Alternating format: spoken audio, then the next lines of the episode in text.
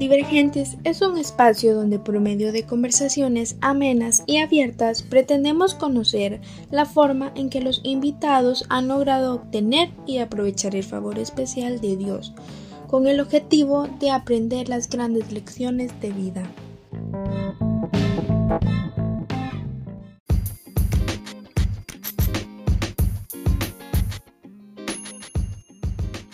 Parte 2. Jóvenes en tiempos de COVID.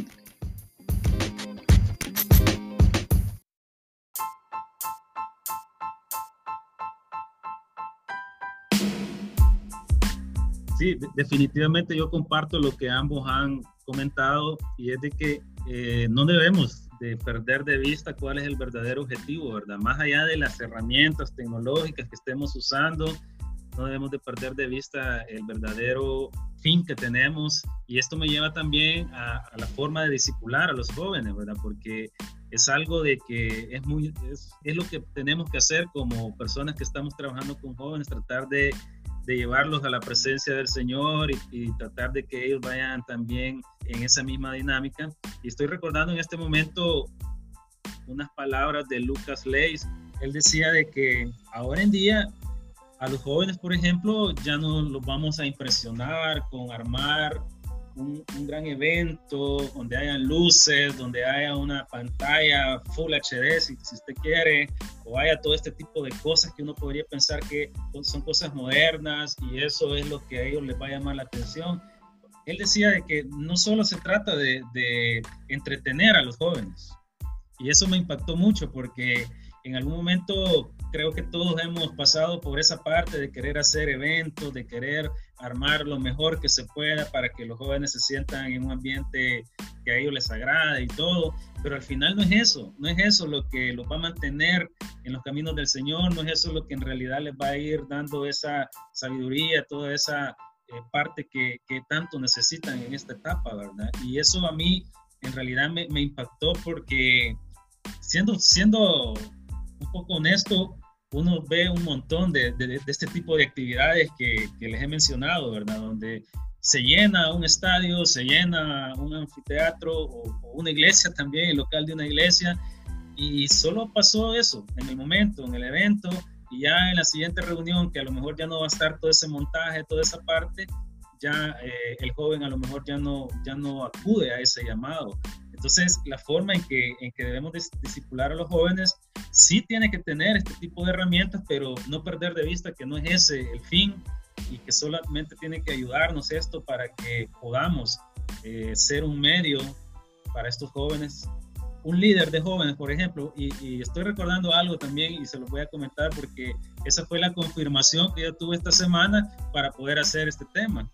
Estaba buscando quién nos apoyara en este tema y, con el hermano B habíamos hablado de hace varios días, a la hermana Wendy igual, este, por medio de, de otra conocida también nos la recomendaron, pero igual tuvimos otras opciones y les quiero comentar esto porque tiene que ver con lo que estamos hablando.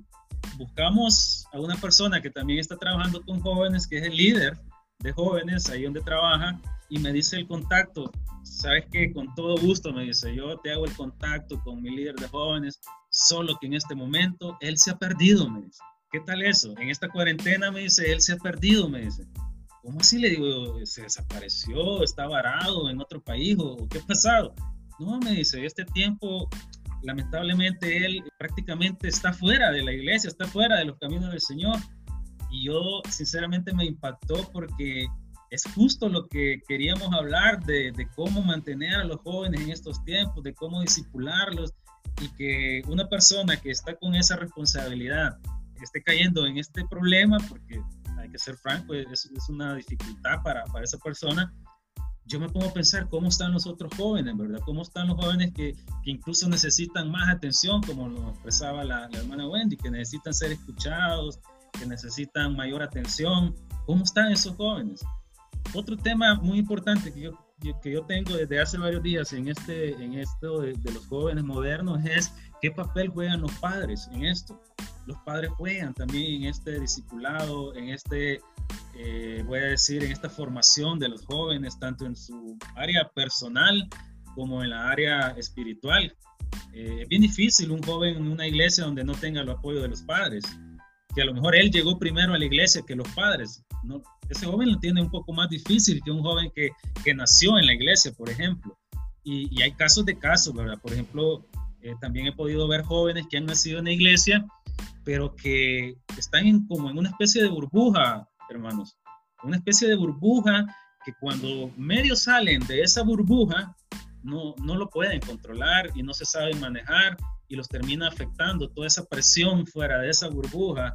Llámese cuando ya les toca valerse por sí mismo ya al ir a una universidad, por ejemplo, donde ya ellos sienten mayor libertad y ya piensan que pueden tomar decisiones por sí mismos. Ese ambiente los termina absorbiendo. Entonces, ¿qué papel juegan los padres en todo esto? Porque también hemos podido ver lamentablemente padres que no apoyan a sus hijos y terminan afectando incluso su, su vida como, como cristianos de, los hijos. ¿Qué, ¿Qué, nos puede decir sobre eso, pastor?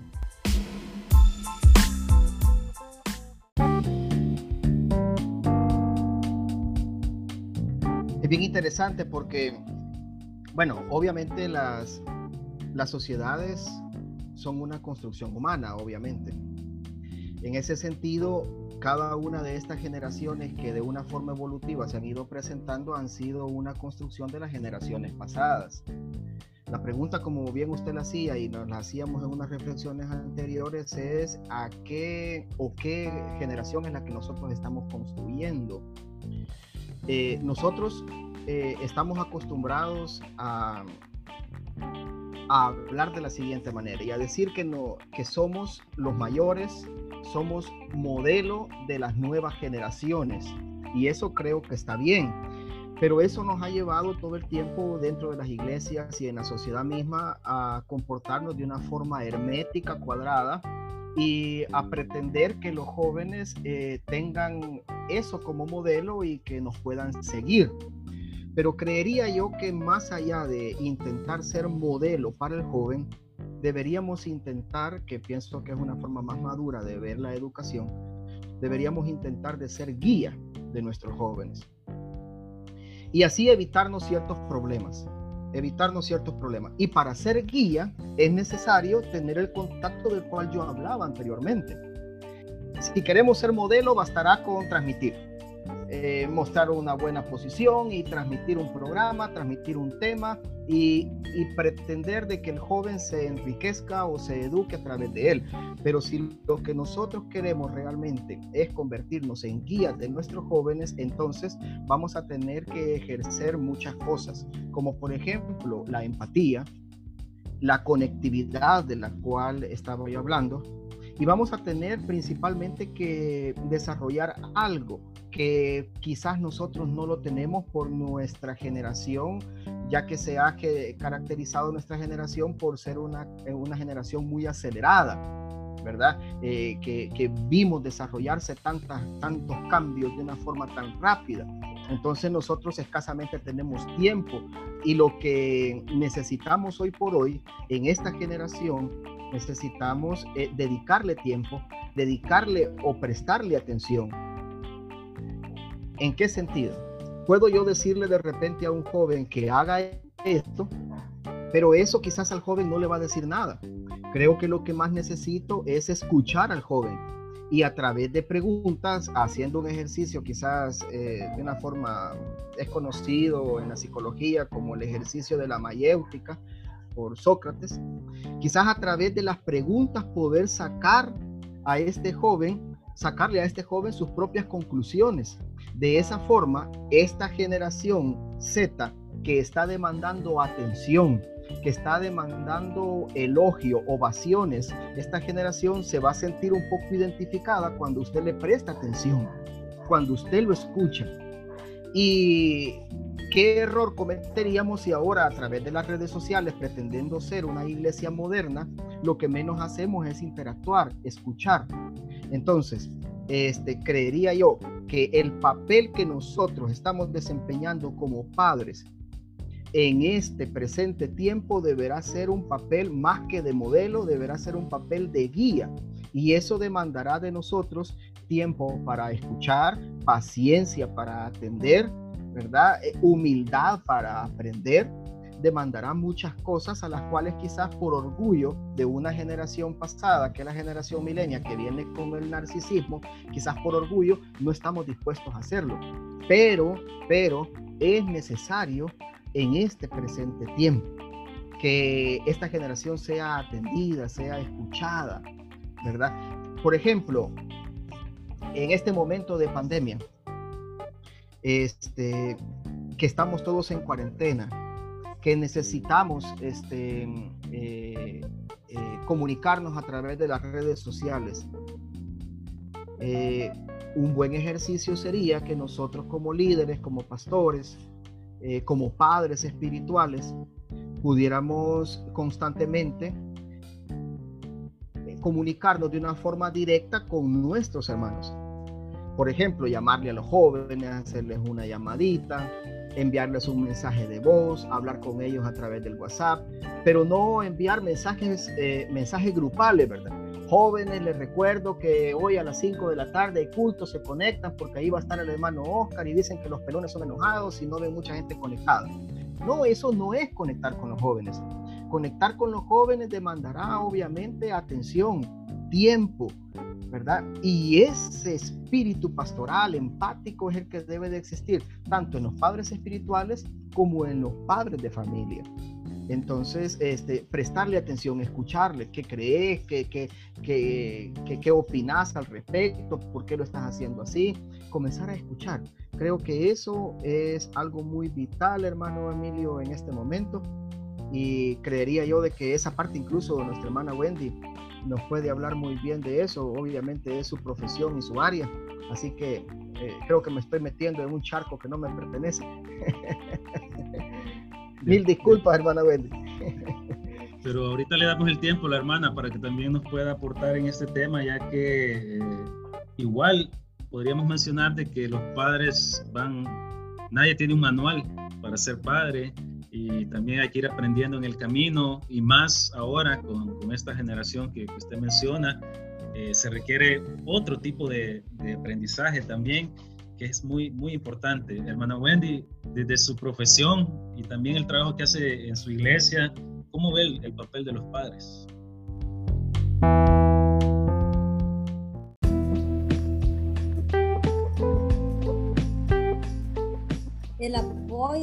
De los padres es realmente incondicional en estos casos, ya que sabemos de que los jóvenes, los adolescentes necesitan el acompañamiento de ellos.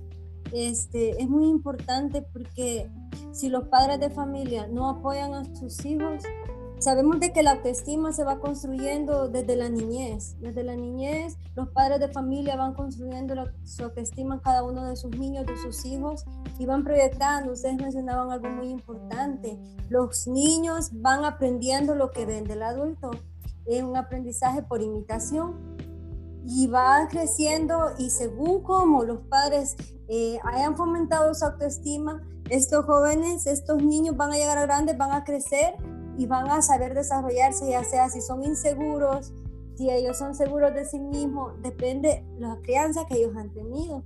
Pero algo muy importante que tiene que ser es que dentro de la iglesia los padres tienen que apoyar a sus hijos, ya sea en, algún, en alguna área que, que ellos quieran servir.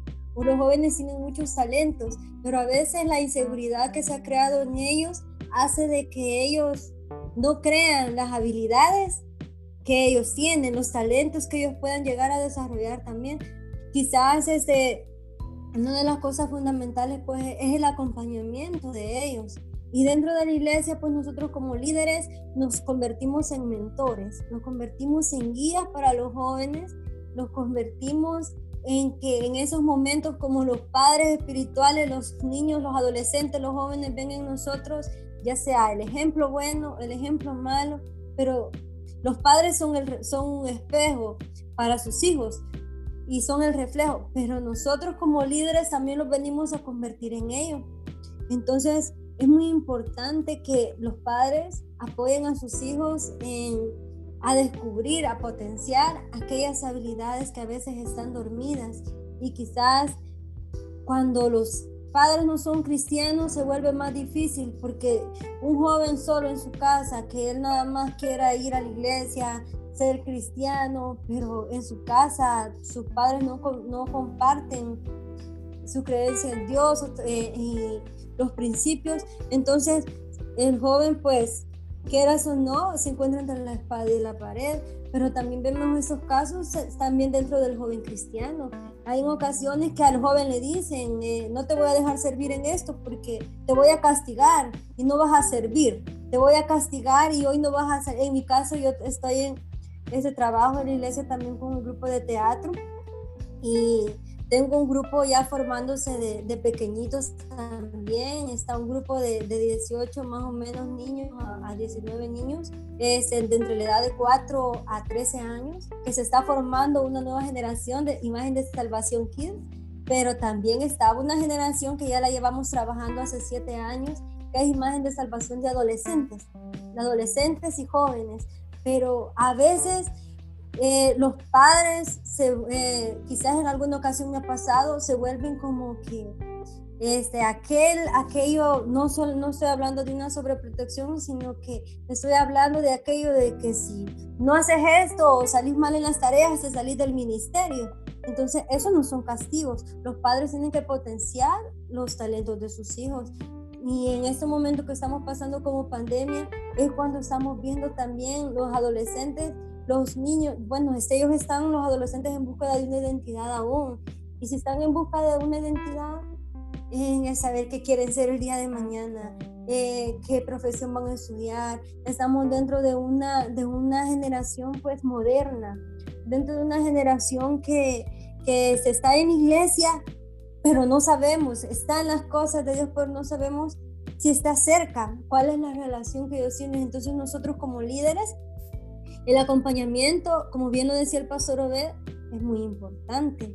Eh, el hablarles por teléfono, tener un acercamiento eh, individual, eh, no grupal, ya que este, necesitamos saber qué, qué, ellos están pasando, qué están experimentando, preguntarles cómo estás, qué tal te está yendo, qué es lo que, que, cómo te la estás pasando, qué estás haciendo en tus tiempos libres, qué tal te está yendo en la escuela, en el colegio, en la universidad, qué, qué tal las clases, pero a veces si nosotros los volvemos líderes ausentes, entonces no los vamos a extrañar que luego de que pase esta crisis, pues no vamos a tener a esos jóvenes que teníamos guiando, pues nosotros los vamos a tener lejos de la iglesia. En vez de tenerlos cerca, no va a ser culpa de ellos solamente, va a ser nuestra culpa por no tener un mentoraje como el que tenemos que tener porque sabemos de que eso pues es, muy relevante y nuestro acercamiento a la juventud, pues lo que hemos recibido quizás el llamado de servir, de servir con los jóvenes, creo de que a diario pues Dios nos va confrontando a que qué más vas a hacer, qué más, qué más herramientas puedes usar para trabajar con ellos y quizás podemos sentir también el dolor en nuestro corazón cuando un joven quizás nos habla y nos dice, eh, yo no quiero ser cristiano y yo estoy pasando por esto, yo hay pensamientos que yo me quiero quitar la vida y quizás hay muchas cosas que surgen en nuestra cabeza en esos momentos porque queremos buscar soluciones. Entonces es muy importante, ahorita la persona más cercana a ellos pues son sus padres, tanto de los jóvenes cristianos como los no cristianos. En ese caso pues es, es tiene que ser un apoyo grande y tienen que poner de su parte, pues, los padres de familia para que sus hijos puedan eh, pasar esta crisis que, de pandemia, pues, de la mejor manera y saber que sus padres están presentes y no ausentes y nosotros también como líderes. Excelente, hermana. Gracias por compartir eso. Me gustaría que a, nivel de conclusión o de, o de comentarios finales, pudiéramos darle una palabra a los jóvenes que se están encontrando en esta situación, ¿verdad? De que, por un lado, ellos en su espíritu sienten el deseo de mantenerse en los caminos del Señor, de servir al Señor, de, estar en esa línea, pero por otro lado, eh, su carne, decimos, es débil y también las presiones que están teniendo los, los quieren llevar a otro camino. Entonces, eso, eso es lo que quisiera que pudiéramos darle un mensaje y también a nivel de conclusión sobre el tema para, para estos jóvenes.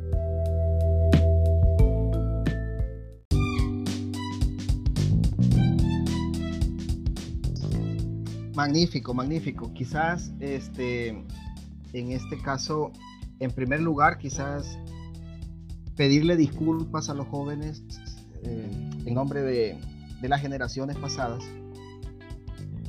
por tal vez no prestarles la atención que ellos merecen. Son personas dignas de, de que nosotros les prestemos esa atención. Y quizás pedirles disculpas en este sentido pero darles algunos consejos. Eh, y quisiera dar eh, nada más dos consejos, uno a los jóvenes y otro a los padres espirituales o padres familiares. Los jóvenes, eh, recordarse algo. La Biblia dice en el libro de Eclesiastés que el joven puede deleitarse en el capítulo 11, versículo 9, que puede eh, llevar a cabo muchas actividades. Estoy obviamente, obviamente parafraseando. Este, que puede hacer muchas actividades de acuerdo a su edad, pero que tome conciencia de algo, que de cada una de las actividades que va a desarrollar, él es responsable. Dentro de la iglesia a veces manejamos palabras que los jóvenes no entienden, como por ejemplo, o que muchos no entienden o no entendemos, como por ejemplo libre albedrío si lo decimos de esa manera, pues muchos no lo comprenderán, pero si simplemente decimos, hey, tenemos libertad de acción con responsabilidad delante de Dios y delante de nuestra vida misma. Si entendemos eso, que es lo que Eclesiastés 11.9 nos está diciendo, entonces creo que podremos caminar en la vida con un poco más de sabiduría. Y por eso el escritor termina diciendo que todo discurso hablado tendrá que ver con principalmente el temor a Dios. La Biblia también dice, ¿con qué limpiará el joven su camino? Es decir, el joven podría cometer errores, como los hemos cometido todos, pero habrá una forma de cómo darle un mejor sentido y dirección a su vida que es con dejarse guiar por medio de la palabra de Dios. Entonces, eh, quizás por ahí va el asunto para los jóvenes. Siempre y cuando el temor a Dios esté presente, no importa el recurso, no importa el medio con el cual nosotros nos estemos desarrollando en la vida, siempre y cuando el temor a Dios reine en nuestra vida, bueno, entonces Jesús dijo, el reino de Dios está con ustedes. El reino de Dios no consiste en pompa nada más, en escándalo, en ruido. El reino de Dios consiste en el dominio y en el señorío de un rey sobre la vida de aquel personaje. Si nosotros reconocemos a Dios en nuestra vida, sin importar la edad, estoy seguro que tendremos buenos resultados. No olvidarse de Dios será un consejo para el joven en medio de esta dificultad pero quizás un, consejo para los padres espirituales, sean estos eclesiásticos o de familia.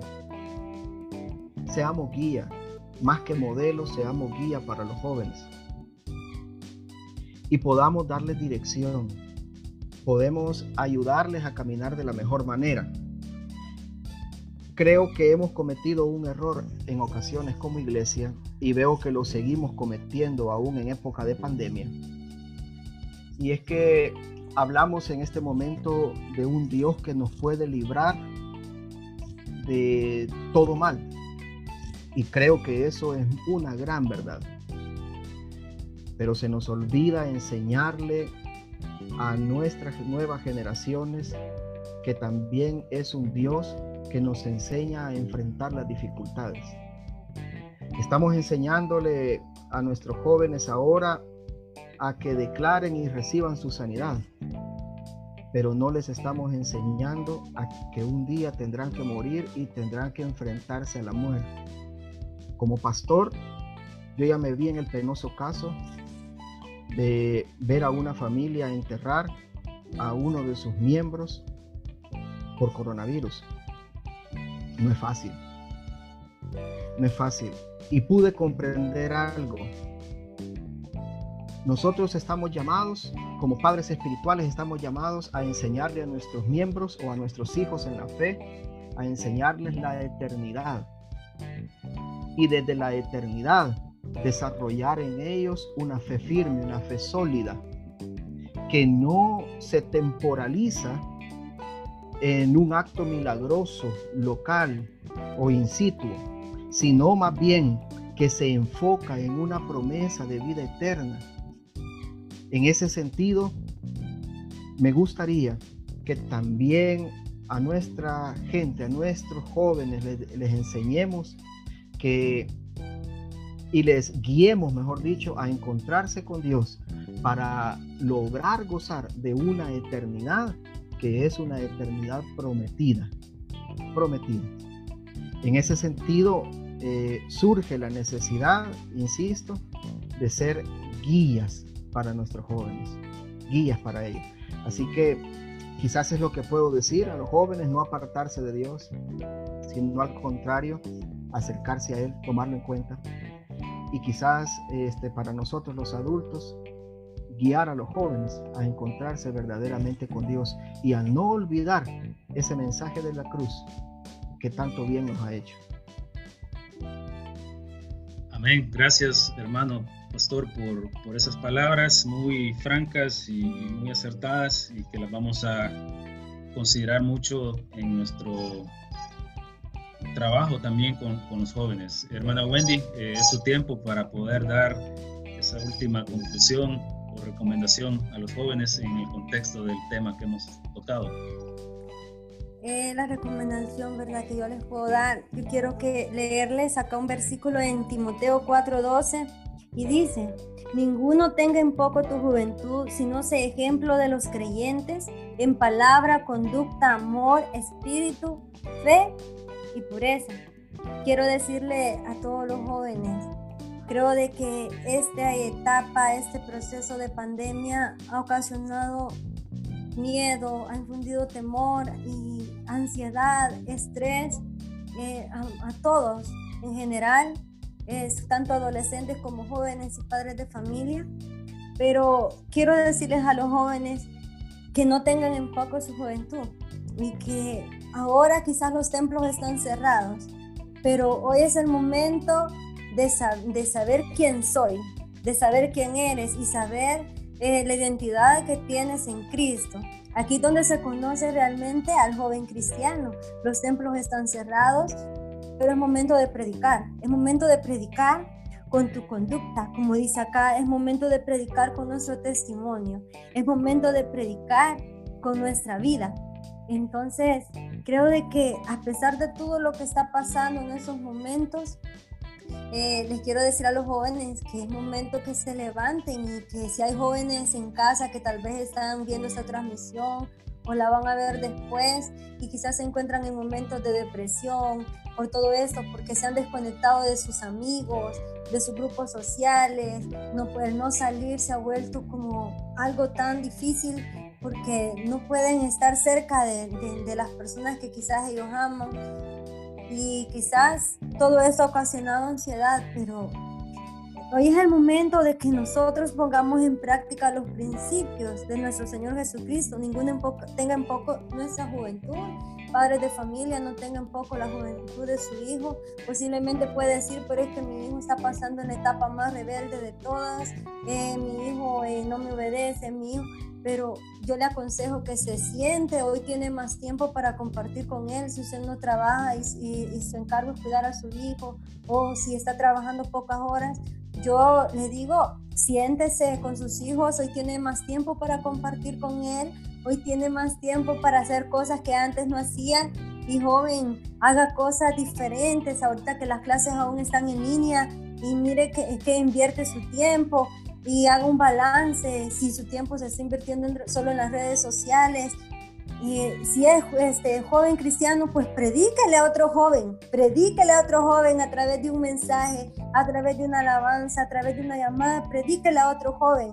Es muy importante eso y padre de familia, acérquese a su joven. Si está en su casa y usted lo ve que se está quizás está desanimando, anímelo, dele un abrazo, acérquese a él porque esto es un momento donde sé que vamos a salir, pero ahorita estamos pasando un proceso difícil en el cual la adolescencia es una etapa donde hay muchas cosas y que usted no sabe qué es lo que están pasando sus hijos, no conoce la mente de sus hijos, pero yo le digo, es el momento para trabajar con ellos, acercar, tener un acercamiento a ellos y a los líderes pues que trabajan con los jóvenes y los adolescentes. Yo le digo, no perdamos la visión, no perdamos nuestro enfoque, eh, sigamos enfocados, sigamos viendo qué hacer por ellos, sigamos este, hablándoles, sigámosles predicando, sigámosles exhortándoles con amor, sigamos alcanzando al perdido,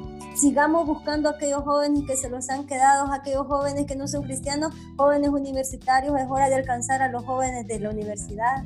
Es momento de acercar a sus compañeritos de, escuela, de colegio. Es momento de seguir predicando. Eso no es una vacación, es un momento de probar de verdad nuestra identidad como cristiano.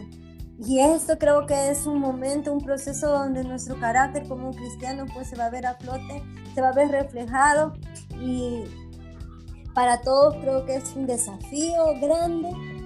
Así que ese es mi consejo y sepamos en qué invertir nuestro tiempo. Hay muchas cosas que hacer.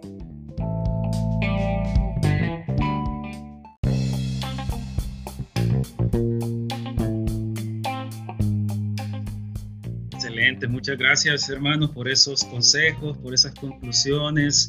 Yo también quiero hacer una reflexión final y está dirigida a esa generación del quiero todo ya, y ahí quiero englobar a todas esas generaciones que ya ustedes mencionaban.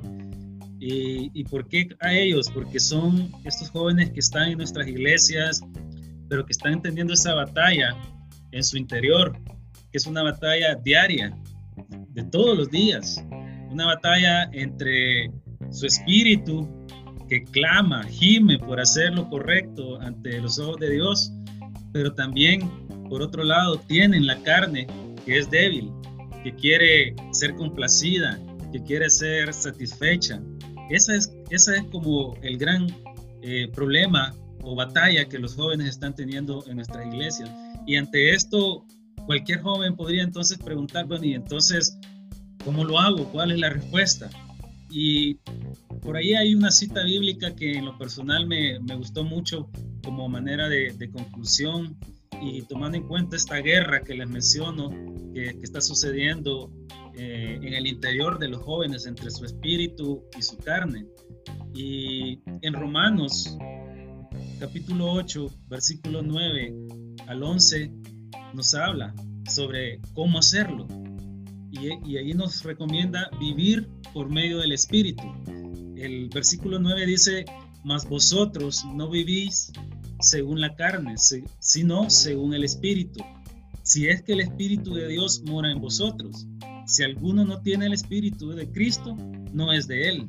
Pero si Cristo está en vosotros, el cuerpo en verdad está muerto. Está muerta la causa del pecado, mas el Espíritu vive a causa de la justicia. Y esto es como la clave en el versículo 11. Y si el Espíritu de aquel que levantó de los muertos a Jesús mora en vosotros, el que levantó de los muertos a Cristo Jesús, vivificará también nuestros cuerpos mortales por su espíritu que mora en vosotros. Eh, para mí esta es como una respuesta a esa gran incógnita de cómo hacer, cómo mantenernos en estos tiempos complicados que a los jóvenes les está tocando vivir.